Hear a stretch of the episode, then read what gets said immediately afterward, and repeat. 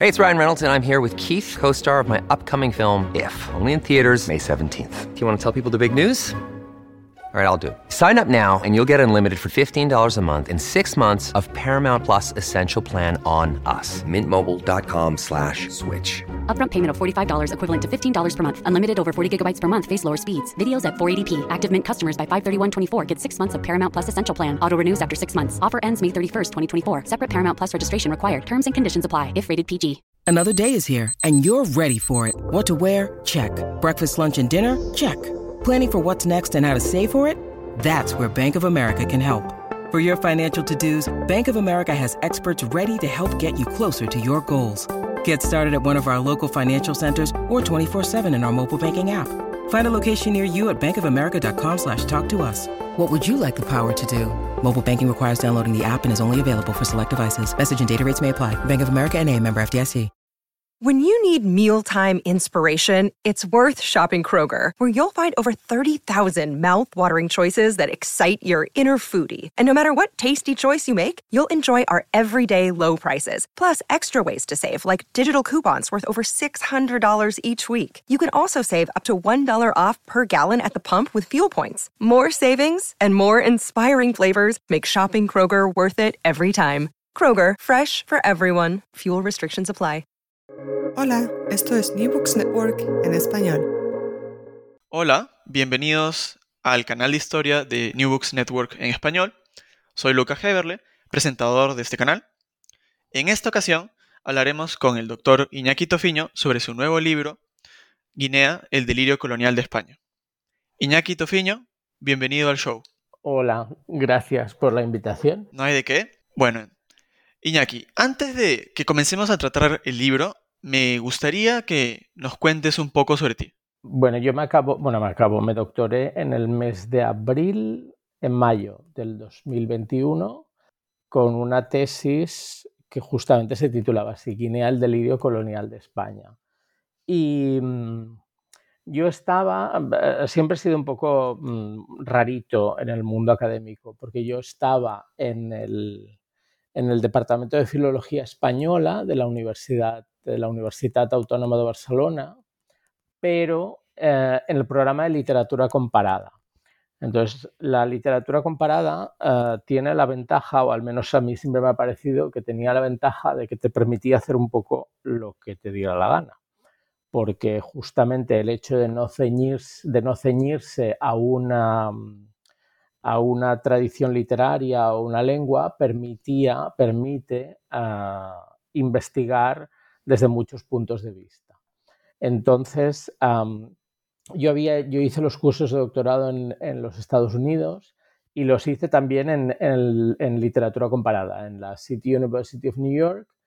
Y, justamente no quise ir al departamento de hispánicas porque me parecía que en literatura comparada, pues eso, podía investigar o podía leer cosas en francés, en alemán, en español, en catalán, en lo que me interesara y aportarlo a mi investigación y que no me vería, que, de alguna manera podía superar determinados límites que a veces se autoimpone la academia. ¿no? Si hago literatura española o literaturas hispánicas, pues en castellano o en alguna lengua peninsular.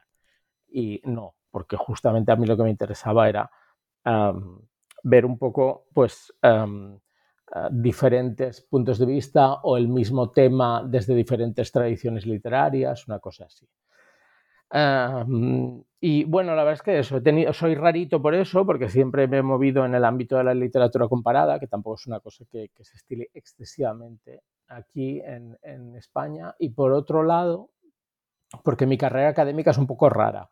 Eh, yo hice los cursos de doctorado a finales del siglo XX y he leído la tesis 20 años más tarde y mientras tanto ha pasado la vida, han pasado pues eh, diferentes trabajos, he trabajado sobre todo como docente, he trabajado en institutos de secundaria, en universidades, en colleges en, el Reino Unido y, y el problema de una tesis doctoral es tener tiempo no tanto de escribir sino de pensar. Entonces, bueno, arrancando tiempo un poco de aquí y de allí, y finalmente es feo decirlo, pero la verdad es que ha sido así, la pandemia me ha dado tiempo para pensar y para escribir y fue lo que me permitió pues, finalmente eh, poder eh, acabar la tesis y como decía en mayo del 2021 y luego después mm, corregirla y, prepararla para la publicación que fue en enero del 2022. Suena a que fueron años intensos. Entonces, ahora también me gustaría, eh, digamos, eh, que nos explicaras cómo fue el proceso de, escribir el libro. En, realidad el libro es, o sea, cuando yo empecé, por un lado, Guinea, Guinea Ecuatorial, es un tema que es muy minoritario en, los, en el ámbito de la, de, la, de la historiografía o de la historia de literatura eh, en español, porque, bueno, era una colonia muy pequeña y nunca, es que nunca ha generado demasiado interés en la península. Lo que pasa es que a mí me parecía interesante por dos, por dos aspectos. por un lado, puramente egoísta, porque me permitía estudiar una tradición literaria entera eh, relativamente abarcable. Es decir, si dices, voy a estudiar la literatura española, es imposible, tendrás que decidir un momento histórico, un, género literario, em, tendrás que limitarte. Eh, en el caso de Guinea, em, digamos que la escasez de, material permite abarcarlo prácticamente todo. Por otro lado, de cara a, sobre todo de cara a los cursos de doctorado en Estados Unidos, em, hay que presentar una propuesta, hay que presentar un proyecto. Y, justamente Guinea tenía el aliciente eso, de que es un tema novedoso, que se estudia poco, con lo cual era como, permitía ser original. Si dices que vas a estudiar Cervantes, mm, está muy visto. Si dices que vas a estudiar Siglo de Oro, está muy estudiado. En cambio, Guinea permitía ser original. También es cierto que cuando empecé a darle vueltas al tema hace 25 años, hace X, en su momento me planteé estudiar o investigar sobre la literatura ah, africana en, español, es decir, la literatura poscolonial. Pero con el tiempo me di cuenta que ah, me di cuenta de que mm, no podía, o, al menos a mí me parecía que no se podía hablar de literatura poscolonial si no se había estudiado bien la literatura colonial, lo que había habido antes. ¿no? Porque mm, especialmente en Guinea, no tanto en las colonias francesas o en las británicas, en las que hubo movimientos eh, independentistas, en los que hubo movimientos intelectuales autóctonos que bebían de, digamos, de, las, de fuentes mm, eh, más radicales o más eh, mm, eh, menos tradicionales. En el caso de la Guinea española, el hecho de ser bueno, una isla, una parte continental también, pero sobre todo una isla, además era una isla no solo en el sentido geográfico, sino también en un sentido muy sociológico. La colonización de Guinea está claramente ligada al franquismo, es decir, que en Guinea no solo es los guineanos no solo han sufrido colonización, sino también dictadura. Y eso eh, implica que, que, la formación intelectual, que la formación en general de la población estaba muy controlada, con lo cual no hay grandes movimientos independentistas, sino que hay una especie como de, como ocurre en España eh, con la transición, que hay esta especie como de de cambiarlo todo para que no cambie nada y que, ahora justamente se está cuestionando ¿no? que, lo que ocurrió en el 75 o en el 78 en España no fue tanto una transición o una ruptura, sino una especie como de mm, cambio, pero en realidad nunca hubo, aquí no ha habido nunca leyes de punto final, no ha habido nunca eh, eh, investigación sobre los crímenes del franquismo en Guinea ocurre un poco lo mismo. Es decir, la independencia eh, no implica necesariamente grandes cambios, sino que la mentalidad, digamos, dictatorial eh, franquista, de alguna manera se traslada a la mentalidad dictatorial de los de las élites guineanas hasta hoy en día. Entonces, con, el tiempo, por un lado eso, la necesidad de estudiar la, literatura colonial, pero también, y, parece que lo digo en el libro en algún momento, Guinea como, como el espejo deformado de la metrópolis, como el espejo deformado de España. Es decir, las, las, las eh, características menos agradables de la historia española mm, se reproducen en la colonia. Em, y entonces, bueno, pues eso hay, em, sobre todo con el franquismo, pero no solo con el franquismo, ¿no? Eh, pues el papel preponderante de la Iglesia Católica, que además allí no tiene ningún contrapeso, es decir, no hay, no hay em, los misioneros hacen y deshacen y además hacen y deshacen como si fueran funcionarios públicos, como si fueran autoridad civil, porque no hay otra autoridad en muchos casos. ¿no? Mm, y, eh, muchos elementos que, vas estudiando y dices, pobre gente, porque realmente es eso, es, es, una colonización delirante, absurda, porque en realidad mm, cuando después de que, eh, pues eso, la independencia, bueno, independencia entre comillas, ¿no? Pero cuando Puerto Rico y Cuba dejan de ser eh, colonias españolas, Mm, esa sensación como de, imperio perdido no, se, no, no, permite construir nada nuevo, solo permite lamerse las heridas y de ahí, bueno, pues generación del 98 y seguramente podríamos decir que, que toda la historia de la primera mitad del siglo XX en España está marcada por esa, por esa sensación de imperio perdido y, esa necesidad de recuperar un papel en el, en el, mundo. Y entonces Guinea, junto con el norte de África, eh, a pesar de ser territorios muy pequeños y, digamos, sin ningún peso específico ya en el orden mundial, se convierten, desde un punto de vista retórico, desde un punto de vista eh, literario, en, como en trampolines del imperialismo. ¿no? Como en, todavía somos algo, porque mira, tenemos esto. Y entonces no cuadra, digamos, el, triunfalismo de, la, de, la, de, los textos con la realidad. Pero bueno, los textos están ahí, se, se publicaron muchos. Justamente eh, quería, digamos, continuar eh, con esa línea que mencionabas. Y es que, bueno, el, en, en el subtítulo del libro sale el delirio colonial de España, ¿no? Tiene un carácter quizás casi patológico, esta mentalidad. Entonces, eh, sin querer eh, olvidar los otros eh, aspectos que investigas,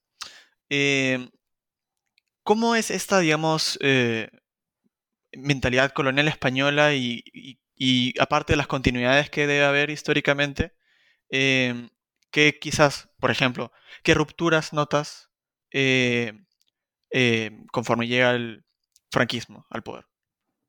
¿Rupturas en, qué sentido? Cuando hablas de rupturas, ¿a qué te refieres?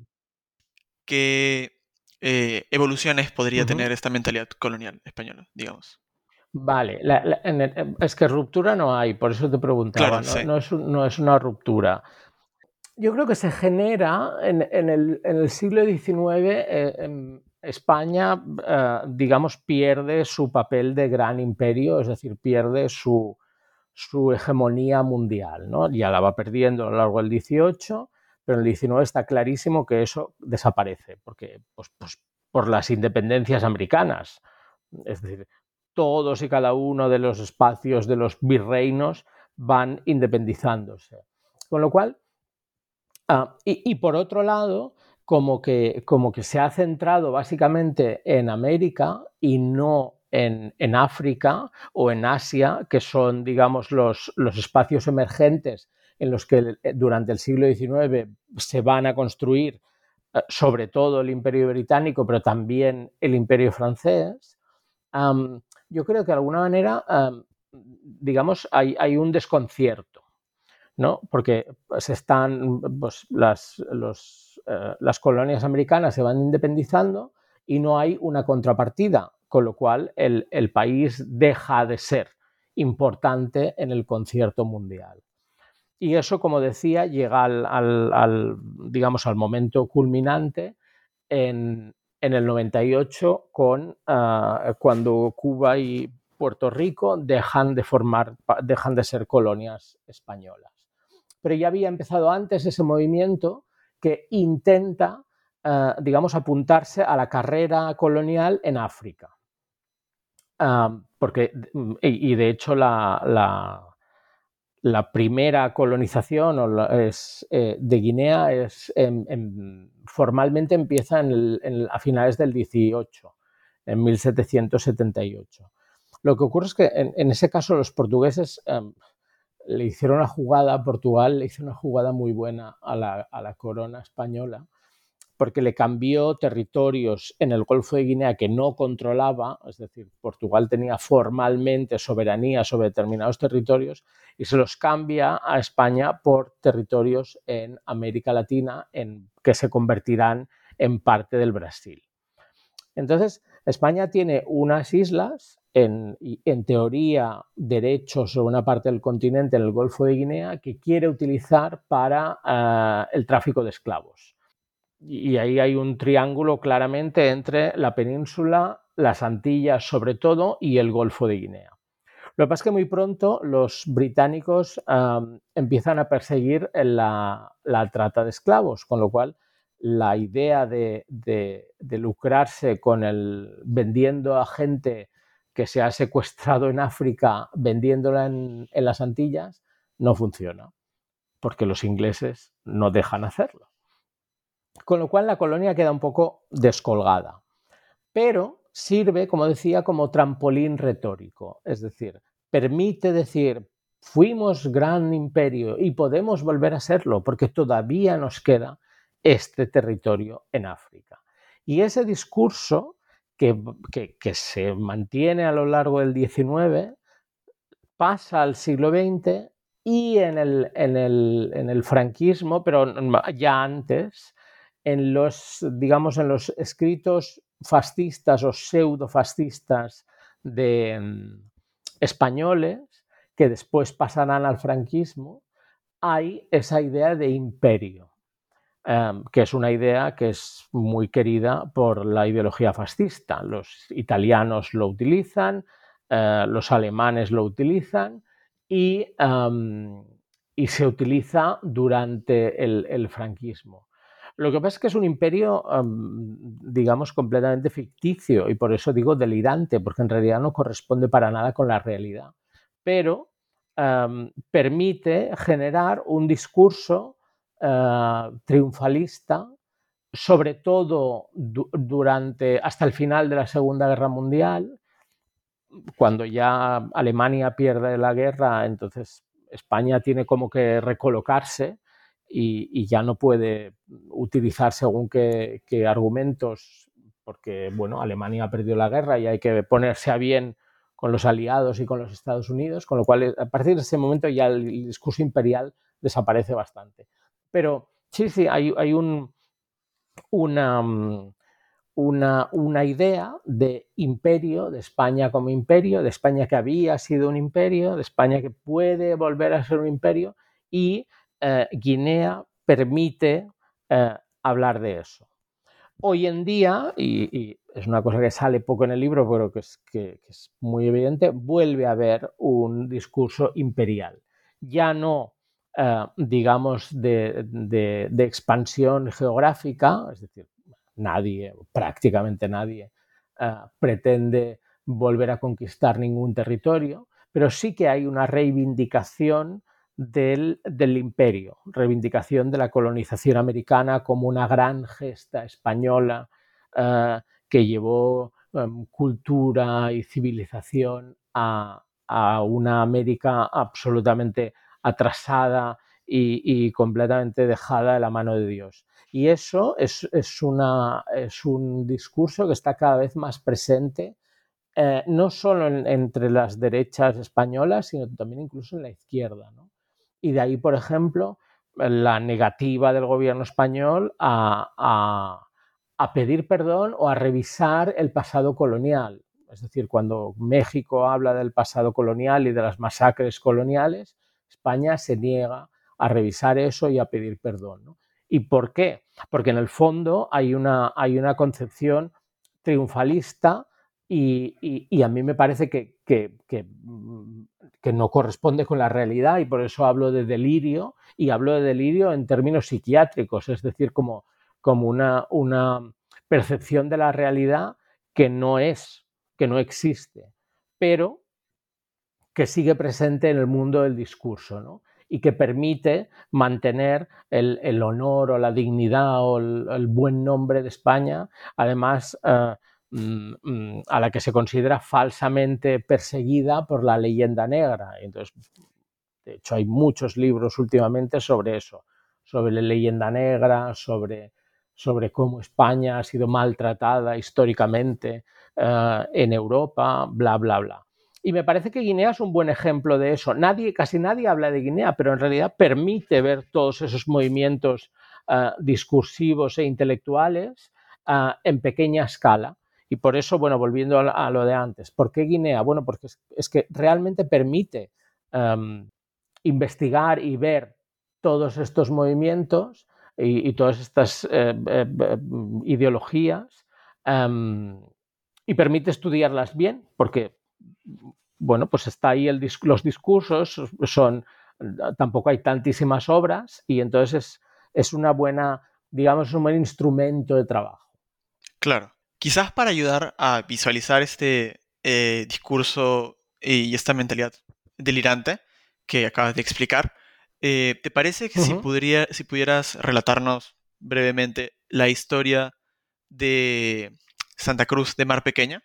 Vale, Santa Cruz de Mar Pequeña es un, es un, eh, eh, es un enclave, digamos que luego no, ha tenido más, más eh, salida, ¿no? Santa Cruz de Mar Pequeña era en el momento de la, de la, expansión africana, es decir, en el, en el siglo XV, hay una, una tanto Portugal como Castilla empiezan a, navegar. A navegar, podían navegar hacia abajo, hacia África, o podían navegar a la aventura, que es lo que hace Colón. Em, a Colón le sale bien, es decir, encuentra algo que no esperaba encontrar, y los portugueses em, van siguiendo la, em, la costa africana. Santa Cruz de Mar Pequeña es eso, es una pequeña fortaleza eh, que estaba ah, al sur de Marruecos y que en su momento fue eh, colonizada, construida, es decir, un enclave castellano en, en la costa del norte de África. como todos los esfuerzos, digamos, imperiales o colonizadores de Castilla se van a centrar en América, eh, el tema de África queda bastante olvidado. Es decir, bueno, está Ceuta, está Melilla, algunas, lo que se llaman plazas de soberanía, es decir, algunos espacios, pero el tema africano queda muy olvidado, excepto lo que digamos lo que es justo vecino, porque, bueno, pues delante de, de o sea, justo enfrente hay un trozo del norte de África que, que interesa controlar. Pero más allá de eso no, no hay interés con lo cual son los portugueses los que van a pues, seguir la costa de África, establecerse, bla, bla, bla.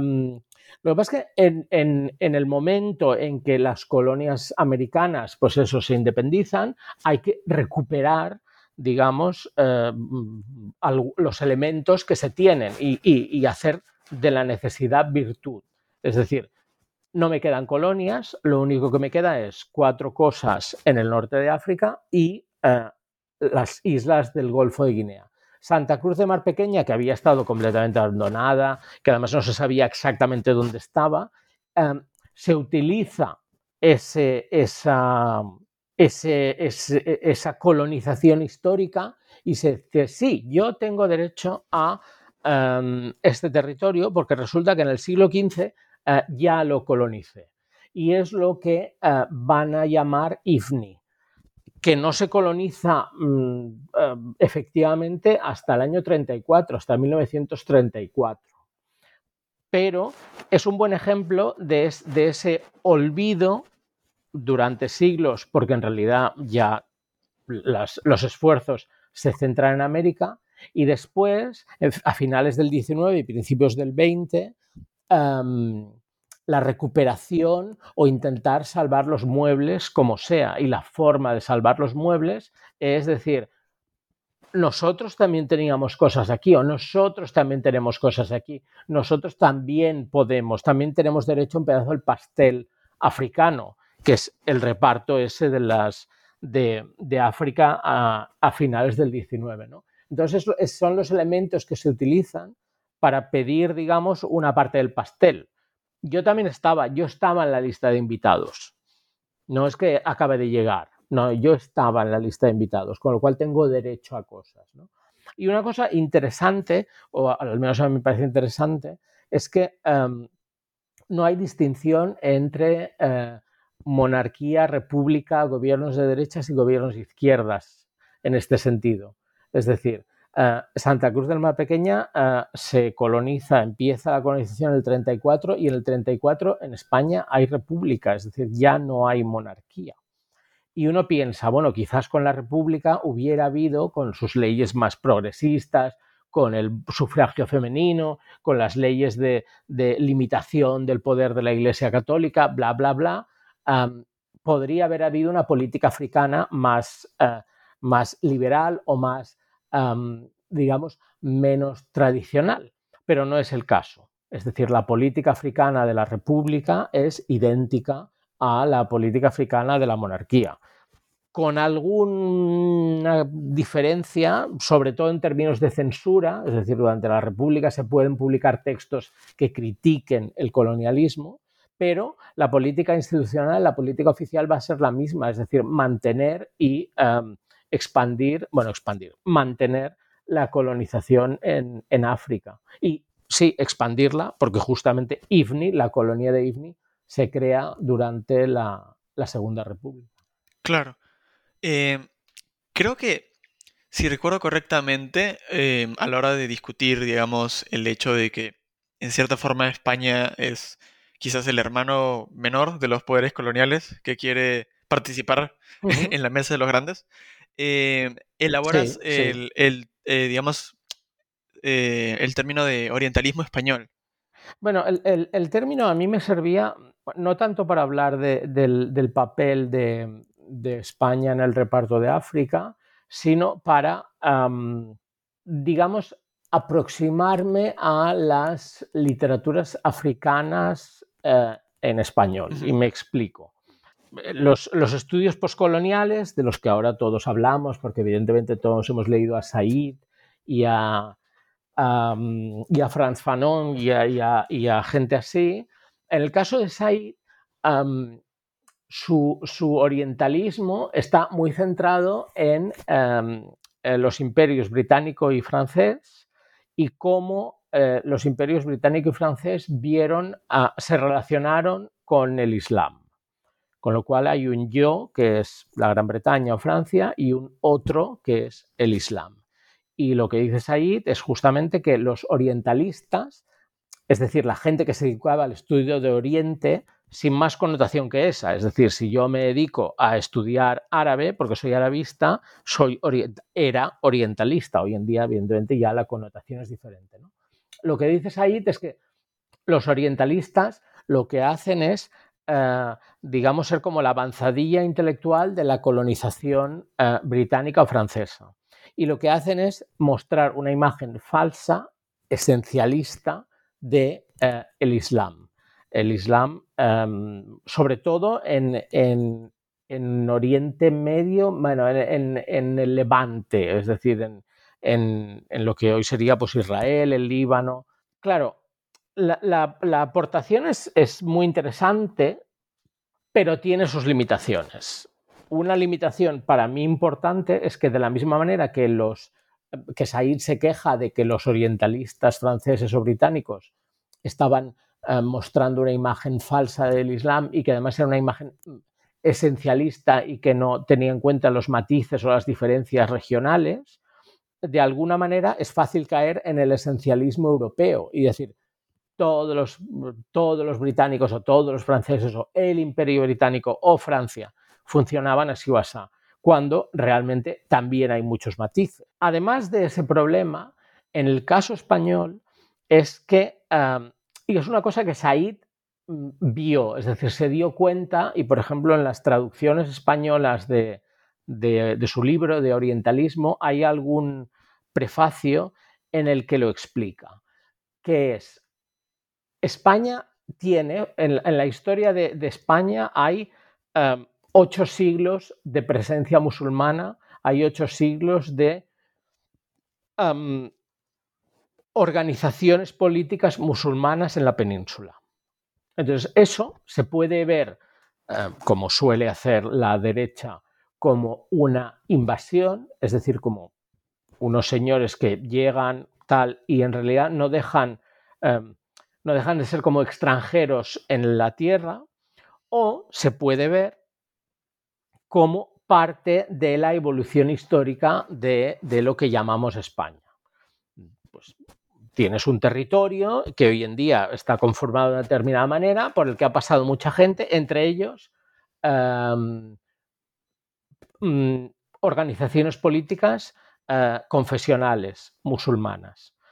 Durante el siglo XIX, eh, en Europa, sobre todo en Francia, pero no necesariamente, eh, se presenta la, una imagen de España oriental.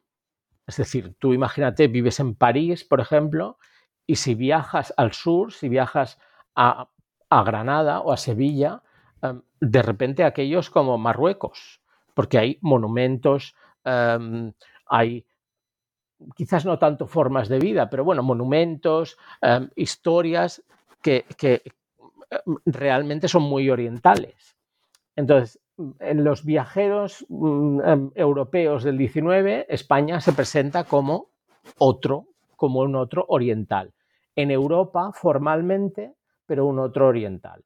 Y esa doble visión de España como yo europeo, pero también como otro oriental, en algún momento se va a utilizar como argumento a favor de la colonización española en África, que es lo que yo, es lo que yo he llamado el orientalismo español. Es, ah, me presento como yo europeo, pero a la vez me presento como otro oriental. ¿Y por qué? Porque el argumento cuál es? Yo España, estoy más capacitado para colonizar, para estar presente en África, porque ya tengo experiencia de esa colonización, de ese intercambio.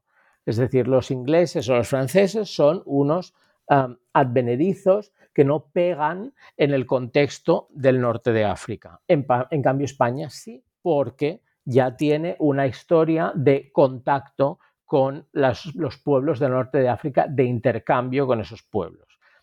Evidentemente es, un discurso que se utiliza y que, que, que funciona, pero solo funciona en el norte de África. En Guinea, que es África subsahariana, es decir, ya no es un territorio musulmán, eh, no funciona.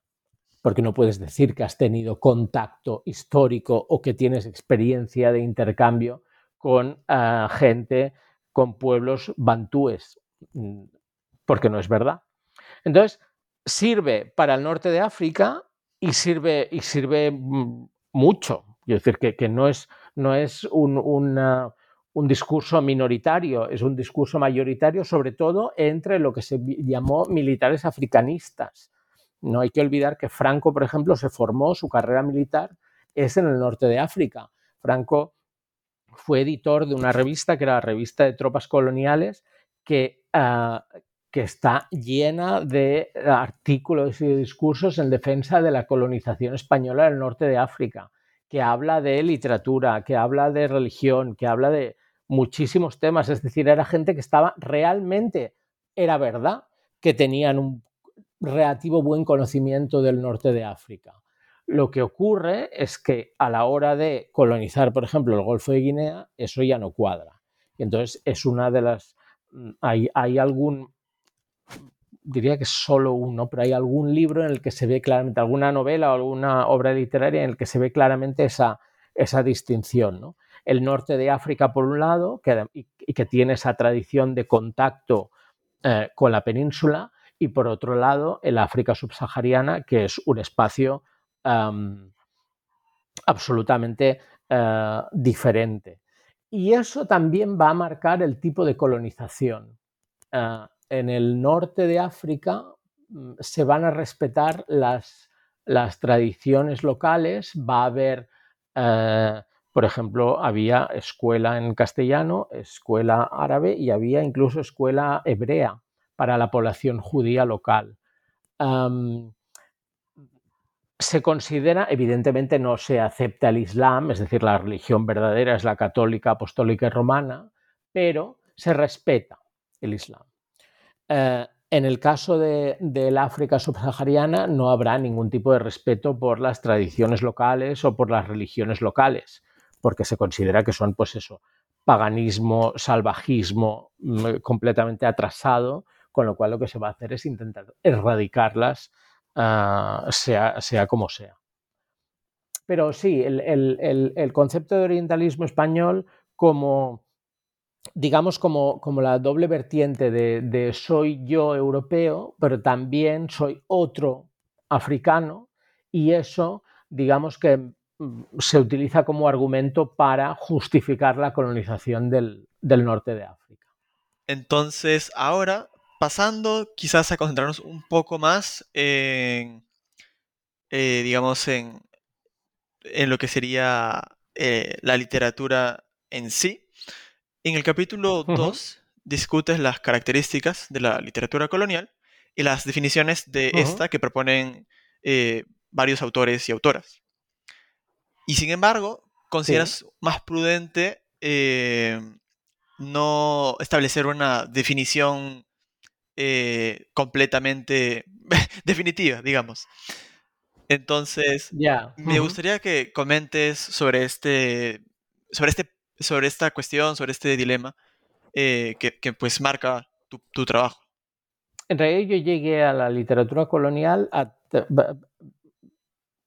darme cuenta de que, de que no se puede hablar de poscolonial si no se habla de colonial. Lo que ocurre es que eh, sobre todo en los estudios literarios hoy en día, se habla muchísimo de, de poscolonial y, pues, estudios literarios en inglés, en francés, en italiano, en castellano también. pero, no, pero nadie define lo colonial. Es decir, ¿qué es literatura colonial? Si escribo una novela, si yo si se había escrito una novela sobre Marruecos, ya era por definición colonial si se escribe después del tiempo de la colonización, ya es literatura poscolonial. Digamos, lo que intento en ese capítulo es como ver diferentes características de... Ah, primero ver cómo se ha estudiado, ¿no? porque sí que hay una pequeña reflexión en, el siglo XIX, en la primera mitad del XIX sobre todo, ah, sobre qué es la literatura colonial. Es decir, cuando se habla de, de las colonias, pues, qué, características tiene. Y al final sí que planteo una serie de características de, la literatura colonial española. Lo que ocurre es que lo que no digo del todo, que es justamente lo que estoy investigando ahora, lo que estoy trabajando ahora, es que eh, la literatura colonial no necesariamente está ligada al momento de la colonización. Es decir, se puede escribir, y de hecho se escribe, se está escribiendo literatura colonial hoy en día. Ah, hay muchas o bastantes novelas sobre, ah, sobre Guinea o sobre África escritas en castellano ah, desde la península que son claramente literatura colonial. ¿Por qué? Pues porque el papel preponderante siempre lo tienen los personajes blancos, porque África se presenta como un espacio atemporal, ahistórico, es decir, no hay historia, siempre ha sido lo mismo, vive en una especie de eh, salvajismo eterno del que hay que teóricamente rescatarles. Es decir, hay una serie de características que, se ven en, la literatura del no del 18, porque eso es muy literatura de viajes o de exploración, pero del 19 y del 20 escritas durante la colonización, que se siguen reproduciendo hoy en día en, en España. Entonces, un ejemplo claro es digo, la novela Palmeras en la nieve. Palmeras en la nieve es una novela de principios del 2000, 2000 bueno, no recuerdo, em, editada por una editorial importante, ha vendido mucho y además tiene película. Y esa es la visión que van a tener de, España, de Guinea muchos españoles. Y, y es una visión muy sesgada, muy colonial. Pero esa es la visión que llega. En cambio, la literatura africana escrita en castellano, es decir, escritores guineanos que escriben en castellano, en español, son mucho más minoritarios y su visión de África, que evidentemente es mucho más matizada y es mucho más real porque escriben de lo que conocen, esa no llega. Entonces, está bien estudiar la literatura colonial, es decir, la literatura escrita durante el momento colonial, para darse cuenta de que hoy en día se siguen reproduciendo determinados esquemas y determinados estereotipos sobre África y que eso no ha cambiado. Es decir, aunque hay literatura postcolonial, es decir, literatura que critica la colonización o que está escrita después de la colonización con una visión crítica, em, lo más, eh, lo que llega más al público, las novelas más vendidas, eh, siguen siendo, siguen reproduciendo determinados estereotipos que forman parte de esa literatura, de esa mentalidad colonial. Convenientemente disfrazada, evidentemente no es lo mismo la literatura del 19 que la del 20 que la del 21, pero sí que hay un sustrato ahí que es común a todas y que es pues eso, la, la primacía del personaje blanco, em, eh, y, digamos, presentar una imagen de África que es muy poco real. Pero esa es la que se vende, esa es la que sigue llegando a la mayoría de la población. Claro, como tú mencionas, eh, así como continúa cierta eh, mentalidad imperial, continúa también, pues, eh, una literatura colonial imperial. Ya, bueno, esta pregunta quizás sea difícil de responder. y es que quiero que destaques una narración que hayas eh, encontrado en tu investigación y que te gustaría destacar porque es especialmente intrigante o interesante. No, en realidad, mira, yo por ejemplo, hay, hay un, ah, un, profesor de la Universidad de Barcelona, Gustavo Nerín, que es como de los que más saben en el mundo mundial sobre Guinea. Y siempre se ríe de mí porque me dice que solo leo mm, obras horribles y aburridísimas. Y es verdad, he leído muchas obras horribles y aburridísimas, es decir, literariamente mm, pues, tienen poco interés porque, bueno, son hijas de su tiempo. A mí me interesan, digamos, no tanto por cómo están escritas, sino por, por lo que cuentan y sobre todo por la imagen que dan de España. Pero en la investigación sí que encontré una cosa que me ha sorprendido agradablemente. Y te explico el, el, hilo del que fui tirando. Claro, escribir una tesis doctoral em, o en realidad cualquier investigación siempre hay muchos hilos de los que vas tirando. Y entonces, pues lees una cosa y una nota a pie del página y eso te envía otro libro, que te envía otro libro y en realidad casi hay que ser muy estoico para decir, no, esto es lo mío, me centro en esto, no puedo investigarlo todo porque es que realmente no acabarías nunca. Quiero decir que en algún momento hay que decir, hasta aquí hemos llegado. Pero sí que había un artículo en, el boletín de la, Real Sociedad Geográfica Española o la Sociedad Geográfica de Madrid, en aquel momento que luego fue la Sociedad Geográfica Española, que hablaba de, se llamaba Un viajero polaco en el Golfo de Guinea. Y daba muy poca información, pero daba un apellido. Hablaba un tal Rogozinski, que era un señor que parecía un señor polaco que parecía que había pasado, había rondado por el Golfo de Guinea y por Fernando Po, por la isla eh, de Fernando Po, que era la, principal isla de la Guinea española. Y entonces eso la verdad es que me intrigaba mucho. Era, bueno, a ver, ¿y este señor a santo de que un polaco que pinta allí, qué hace? Total que, bueno, pues eso, ahí sí que fui tirando del hilo, investigando y efectivamente descubrí la, figura, pues eso, de, de, de Rogozinski, que era un, señor que en un momento determinado era... Uh, él era oficial de la Armada zarista, en aquel momento Polonia no existe, está desmembrada entre Prusia y Rusia, y él era oficial de la Armada del Zar. Y, y en un momento determinado, con un par de amigos, montó una expedición y se fueron al Golfo de Guinea con la intención, no está claro, de si fundar una colonia polaca o de, bueno, establecerse allí. La verdad es que no les fue muy bien, porque ni a los británicos ni a los a prusianos les interesaba tener a un polaco, a un, a un súbdito del zar rondando por ahí en medio, con lo cual los detuvieron, los echaron, pero se compró una, ya conocía, en aquel momento conoció la isla de Fernando Po y compró una granja, una plantación. Y se casó con una señora mmm, que ya era novelista antes de conocerle, que es Elena Rogozinska, Elena, que siempre escribió con, un sinónimo Ayota, H-A-J-O-T-A. Uh, total que uh, los dos se van a, a, Fernando Po porque él tiene una granja allí y ella, que era novelista y que además era traductora, hablaba castellano, o al menos entendía el castellano, publica um, dos novelas, uh, una justo al volver de Guinea, a finales del 19, y otra en los años 20, si no me equivoco. Y, son dos novelas muy, muy, muy interesantes, es decir, um, completamente desconocidas, no están traducidas en ningún idioma, solo están en polaco um, pero que son maravillosas porque cuentan la vida de la colonia y además la vida de la colonia vista a través de alguien que, no es parte, es decir, ella, como era polaca, pues ni era africana ni era española, lo podía ver con una cierta distancia objetiva, más o menos objetiva. ¿no?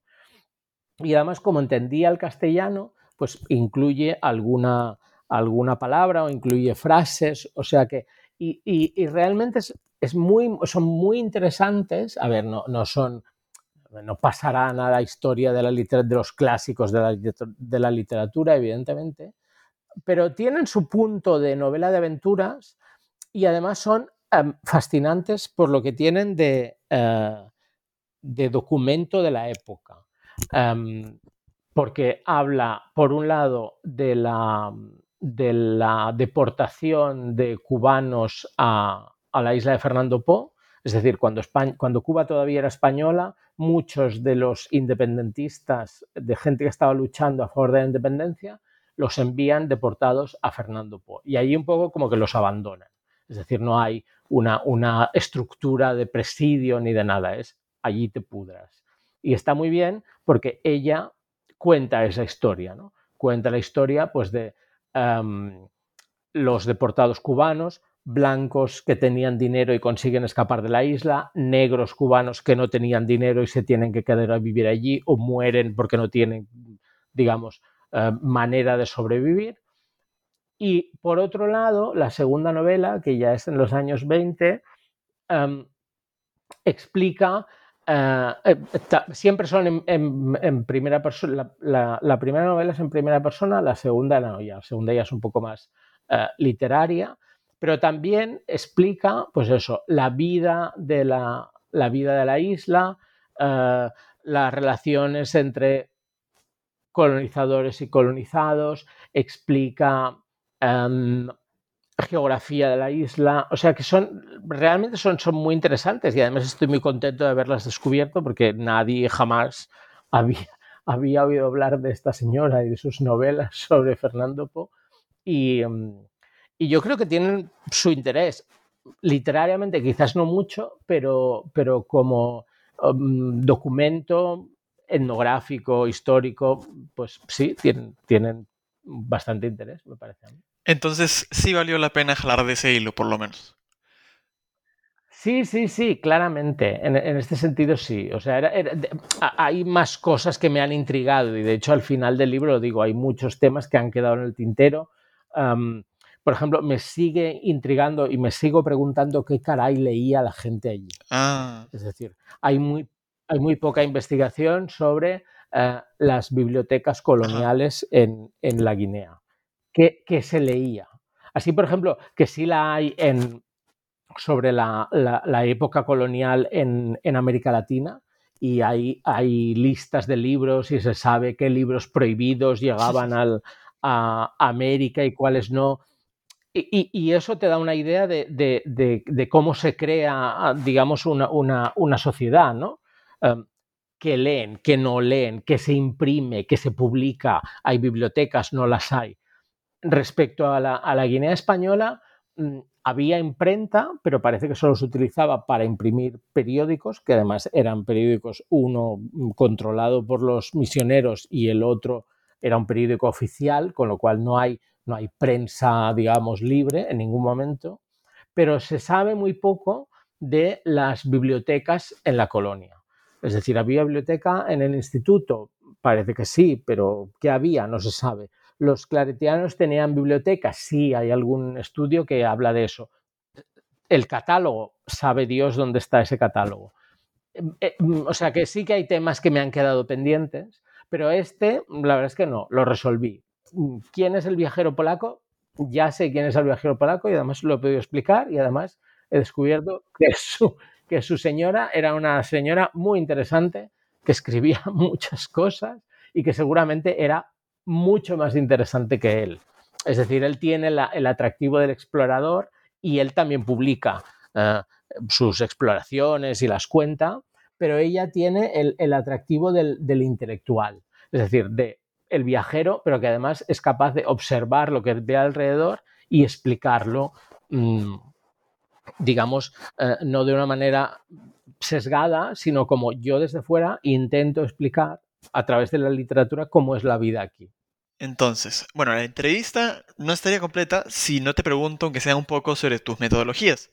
Y de hecho creo que es una pregunta que vale bastante la pena porque enumeras bastantes métodos que utilizaste, ¿no? Como por ejemplo eh, Distant Reading, y también investigar literaturas orales. Entonces, ¿podrías comentarnos eh, qué metodologías usaste, quizás cuáles fueron las principales? Mira, antes te hablaba de, la libertad que da la, la, literatura comparada. En ese sentido yo he tenido suerte porque he podido hacer siempre un poco lo que he querido. Es decir, tenía una, una directora de tesis maravillosa, María José Vega, que aunque tiene, ha publicado pues, por ejemplo, un, manual de literatura comparada muy importante, o de hecho fue la primera y prácticamente la única que ha publicado un manual sobre estudios postcoloniales en, español, pero siempre me dejó, siempre me dejó hacer un poco lo que quisiera. Con lo cual, no me veía ceñido, no, nunca me he ceñido a una determinada herramienta. Es decir, estudios postcoloniales, sí, pero mm, le veo este problema, este y este estudios decoloniales, eh, procedentes sobre todo de, América Latina, de Hispanoamérica. Sí, pero no me sirven para todo. Distant reading. la verdad es que yo, Franco Moretti, me parece un, un, eh, teórico que se conoce poco en España y, a mí me parece maravilloso, porque digamos que, que permite ver la novela o ver la literatura de otra manera, verla, desacralizarla bastante y verla como producto. ¿no? Eh, yo creo que uno de los libros, mis libros preferidos de teoría literaria es el Atlas de la, de la novela europea, que es fantástico, porque va aplicando, pues utiliza mapas, ¿no? Y entonces, por ejemplo, cuando habla de, de yo es el Bildungsroman en, en, en Francia y cómo si, si haces un mapa de, las diferentes novelas y de las tramas siempre es de la periferia hacia el centro, hacia París. Entonces eso te demuestra, bueno, pues que hay una, una voluntad eh, consciente o inconsciente de, dar primacía a la capital, ¿no? O yo qué sé, pues eso Said también lo había visto. Mm, eh, si haces un mapa de eh, la novela inglesa del 19, el, dinero siempre viene de las colonias, pero en cambio las colonias nunca están presentes. Es decir, yo que sé, Jane Austen y toda esa gente maravillosa y todos sus, líos matrimoniales y todo están muy bien, pero esa gente no vive del aire. vive del trabajo esclavo. Pero eso no sale en las novelas, porque claro, es feo Claro, decirlo. claro. Entonces, em, Moretti, por ejemplo, me ha, me ha permitido eso, b- b- fijarme en los títulos, por ejemplo. Él tiene algún artículo fantástico sobre la evolución de los títulos de la novela en el 19 y cómo en el 18 los títulos son larguísimos y muy descriptivos y luego cada vez menos, porque igual seguramente vinculado a, pues, a, bibliotecas ambulantes, que es mucho más práctico tener un título corto para catalogar que tener un título que ocupe cinco líneas. Bueno, no sé, he ido tomando un poco de aquí y de allá donde me interesaba, cuando, eh, cuando me interesaba y para lo que me sirviera. Y he intentado no ser demasiado teórico en el sentido de esta cosa posmoderna de, generar textos ilegibles porque parece que así son más sesudos y más interesantes. Que es, en francés, por ejemplo, se hace mucho. Esta cosa como de que si el texto es mm, muy mm, enrevesado, entonces seguro que tiene más significado y no necesariamente tendrá más significado. Quiero decir que se pueden decir las cosas de una forma sencilla, con una, digamos, con un respaldo teórico, no, no, no, no me invento lo que me da la gana, sino, bueno, a ver, si esto lo digo por esto y por esto y por esto, pero si se puede explicar bien y que sea inteligible, pues me parece que es. Bueno, de hecho, tu, tu prosa, eh, desde, desde mi opinión al menos, ¿no? Desde, desde mi experiencia eh, revisando el libro, es bastante clara, así que eso es una cosa que te salió como querías, por lo menos, con total seguridad. Gracias. Obje- objetivo conseguido. Pero bueno, la, la conversación ha sido genial, eh, solo que creo que ya ha tomado bastante de tu tiempo, Iñaki. Entonces, ahora, antes de terminar, me gustaría eh, que nos cuentes en qué proyecto estás trabajando actualmente. Pues mira, al- el, problema de ser un poco outsider en la universidad, pues eso, de que curso de doctorado a finales de los 90, mm, 20 años después, doctor, es que, eh, bueno, y, a- y aparte, de, digamos, de la escasa, las escasas fuentes de financiación de la investigación ah, en letras, am, pues hacen que ahora mismo am, yo había, como te he dicho, he trabajado muchos años como profesor de secundaria y como no tenía ganas de volver al instituto, de momento, ahora mismo estoy trabajando como, estoy haciendo una cosa muy curiosa, trabajo como lingüista eh, en la Administración de Justicia. Y entonces eh, lo que hago es, por un lado, formar a jueces y letrados en catalán para que puedan entender eh, si son de, otras eh, provincias, de otras comunidades autónomas, para que puedan entender la, la documentación. Y por otro lado, traducir mucho, traduzco mucho mm, material legal. Pero eso es una forma de ganarme la vida mientras sigo buscando uh, la forma de seguir investigando. O sea, que me estoy presentando a diferentes becas, a diferentes postdocs, y mi idea sería justamente estudiar la literatura colonial, pero escrita en un momento postcolonial. Mm, Es decir, el libro se acaba en 1968, que es el momento de la independencia de Guinea Ecuatorial, y mi intención es, de alguna manera, hacer lo mismo, revisar la literatura sobre Guinea Ecuatorial desde 1968. Porque ahí eso me permitiría demostrar o no si hay literatura colonial escrita después. Es decir, y además allí la comparación sería interesante entre la literatura escrita por europeos y la literatura escrita por africanos. Aunque los dos escriban en, en castellano, en español, seguramente no, bueno, seguramente no, no hablan de, lo mismo y no hablan de la misma manera. Y entonces ese es, el, tema que me parece interesante. Por otro lado, también es cierto que, bueno, estoy, um, eh, eh, tengo alguna documentación, lo que hablaba antes de las, de las bibliotecas, pues documentación sobre biblioteca, porque me parece interesante el tema. Pero bueno, sí, básicamente es a la búsqueda de, postdoc, de una de, forma de financiar la, investigación y seguir donde la dejé, que era en 1968. Parece una continuación lógica de este proyecto que acabamos de discutir, ¿no? Repito el nombre por ese caso. El libro se llama Guinea, el delirio colonial de España.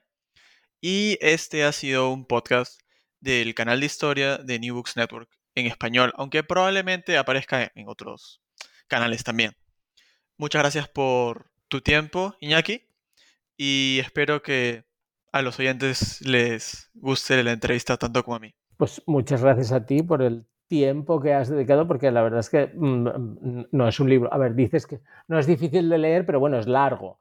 Con lo cual yo te agradezco inmensamente que hayas dedicado tu tiempo a, sumergirte en el libro y después a, la entrevista. Muchas gracias.